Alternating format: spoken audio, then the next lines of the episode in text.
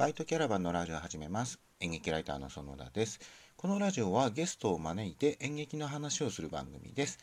で、今回は園田一人喋りの回になります。よろしければお付き合いください。今回もですね、えっ、ー、と、演劇ライターが選ぶ2020年の印象的な10作ということを、えー、何回かに分けて収録してきて、えー、今7本目まで紹介できたので、えー、残り3作、え、8、9、10と、えー、紹介していこうと思います。はい、えー、8作目は織田直俊の演劇「罪と愛」です、えー、これは11月に感激しましたね。劇場は、えー、駒場アゴラ劇場でした。で、えー、脚本演出は、えー、織田直俊さんです。でですね、これはやっぱりとても織田さんの挑戦心チャレンジャースピリットを感じる一作だったなと思っていて、えー、その何て言うんですかね新しいことにどんどん挑んでいくんだ自分の演劇をどんどん、えー、新しく作っていくんだっていうような小田さんのその姿勢がとても印象的でした。そのこれまでの織田直俊の演劇の作品とかあるいは作風っていうとやっぱりこう、えー、割と狭いアトリエなんか小さな空間でも上演できるような、え、シンプルな舞台美術だとか小道具だったりとか、え、で俳優さんもたくさん出てきて群像を作るというよりかは、え、一人芝居だったりとかあるいは3人ぐらいのお芝居だったりして、まあ、モノローグが中心で物語が進んでいくみたいな、え、作風だったと思うんですけれども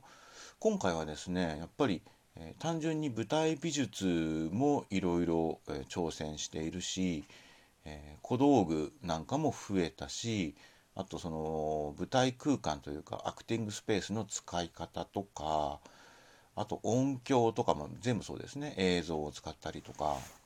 音響なんかも本当にシンプルで、え、最小限というか割とこうそぎ落として、え、どれだけ、えー、こう洗練させた上演を目指すかみたいなイメージだったんですよね小田さんの作品っていうのは。でも今回はその演劇を構成する要素っていうのがすごく増えてなんかいろんなことに挑戦しているなという印象が本当にあります。で、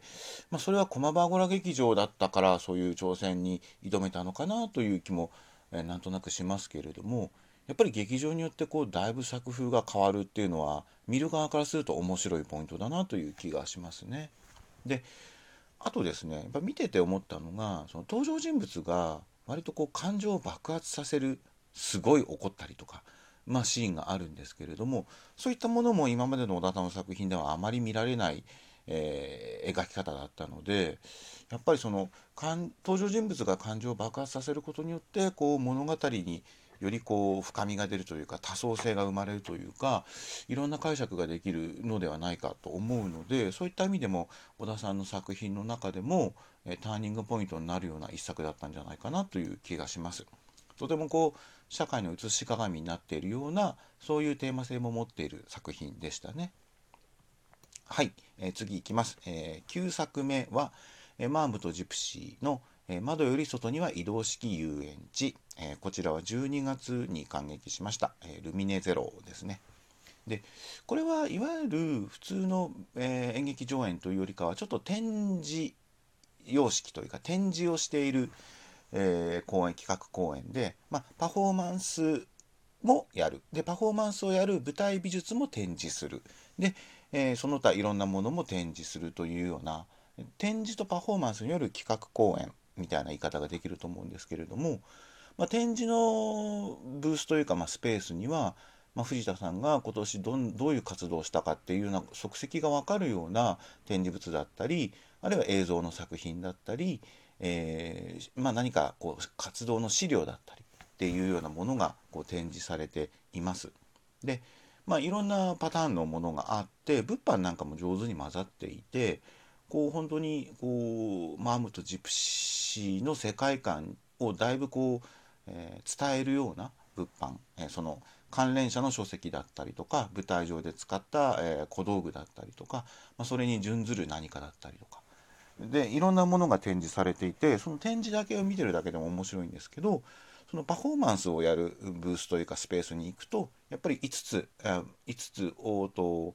5個パフォーマンスがあってその5個分の舞台美術が置いて置いてある展示してあるんですけどそれもやっぱりね見てるだけでもこういろんなあの想像ができるような美術だったりして、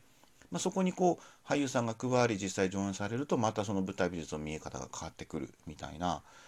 っぱりちょっとこういろいろ工夫が凝らしてある、えー、展示企画公演だなという気がしました。で会場の中にベンチとかそう座るところが結構たくさん設けられていてその付近にこう自由に閲覧できる本が資料とか本が置いてあったりして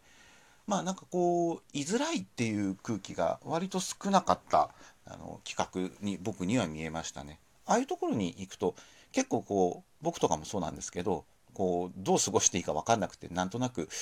うろうろしちゃったりするんですが、まあ、休む人はゆっくり休んでもいいしいろいろ見て回って休んで物販を除いてみたいな、まあ、こうちょっと時間の使い方がこうちゃんとこう何て言うんですかねプロデュースされているというか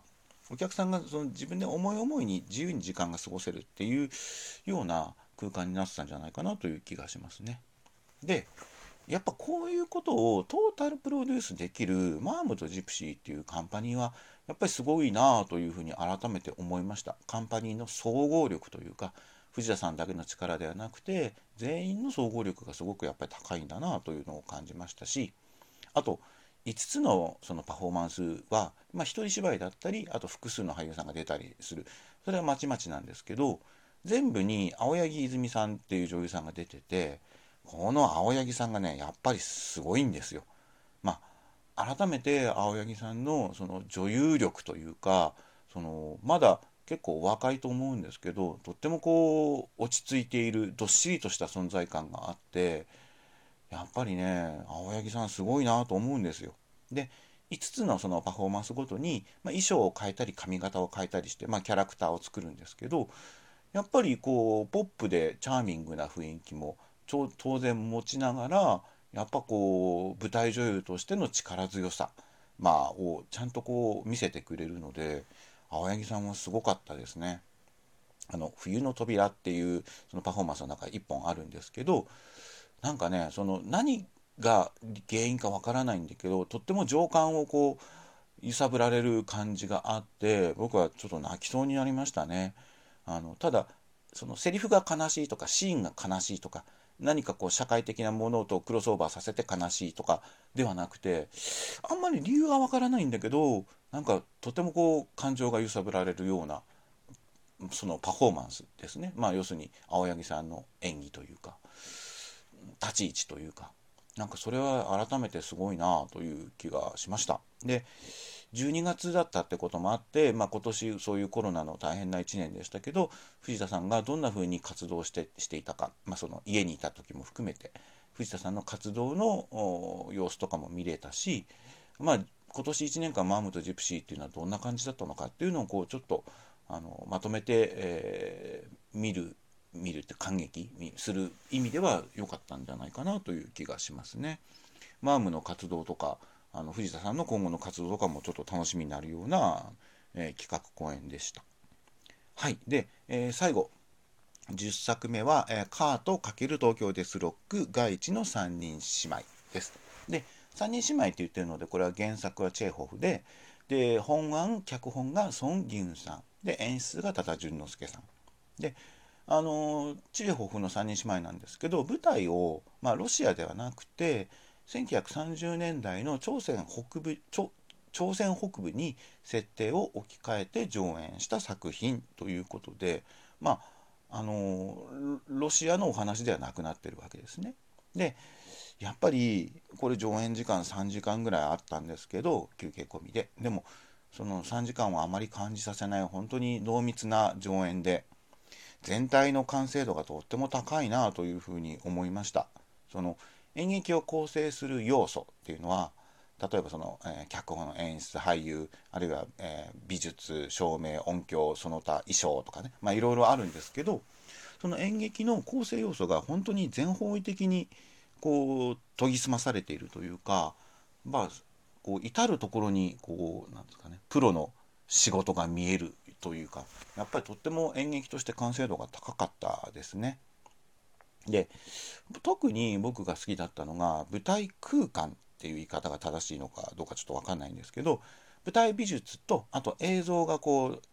随時こういろいろ流れるようになっていてその舞台美術と映像をセットにしたその空間そのものがすごく僕は興味深かったですね。4幕あって1幕ごとにこうセットが変わったりするんですけどやっぱ舞台空間そのものがすごく物語るんですよ。あの俳優はもちろんセリフを語るしシーンもいろんなことを語るんですけどもう空間そのものがたくさん物語るっていうようなその場所になっていてすごく見ていて飽きない演劇でしたね。いろんなところに着目して見られる演劇上演だったと思います。やっぱこれはこう大人の鑑賞に頼るというかぱすごい力強い作品でしたね。対策っていう言い方をして僕はいいんじゃないかなと思ったんですけど12月って割とこう年末に時代劇とか長編時代劇とかをこうまとめてるとガバンと再放送したりすると思うんですがテレビでね。なんかそういったこうどっしりとしたあのドラマを見た対策を見たっていう印象が僕にはありました。はい。で12月は2本選んだんですけどそれ以外は1月1本ぐらいで、えー、今年2020年印象的な10作というのを選びました。で12月は皆さんご存知の通りコロナの第3波が来ている時期まさに今その時期で、えー、やっぱり大変なんですけどでもカートはですねとっても予防対策なんかもすごく厳重だったしやっぱこういう対策をしながら演劇は上演されていくんだろうなと思います。来年もきっとこんな感じなんでしょうね、えー、僕は劇場が、えー、演劇を上演していればなるべく見に行こうかなと思っておりますということで時間がないんですけど、駆け足ですいません。えー、演劇ライターが選ぶ2020年の印象的な10作でした。えー、ご視聴ありがとうございました。えー、皆様良いお年をお迎えください。え演劇ライターの園田でした。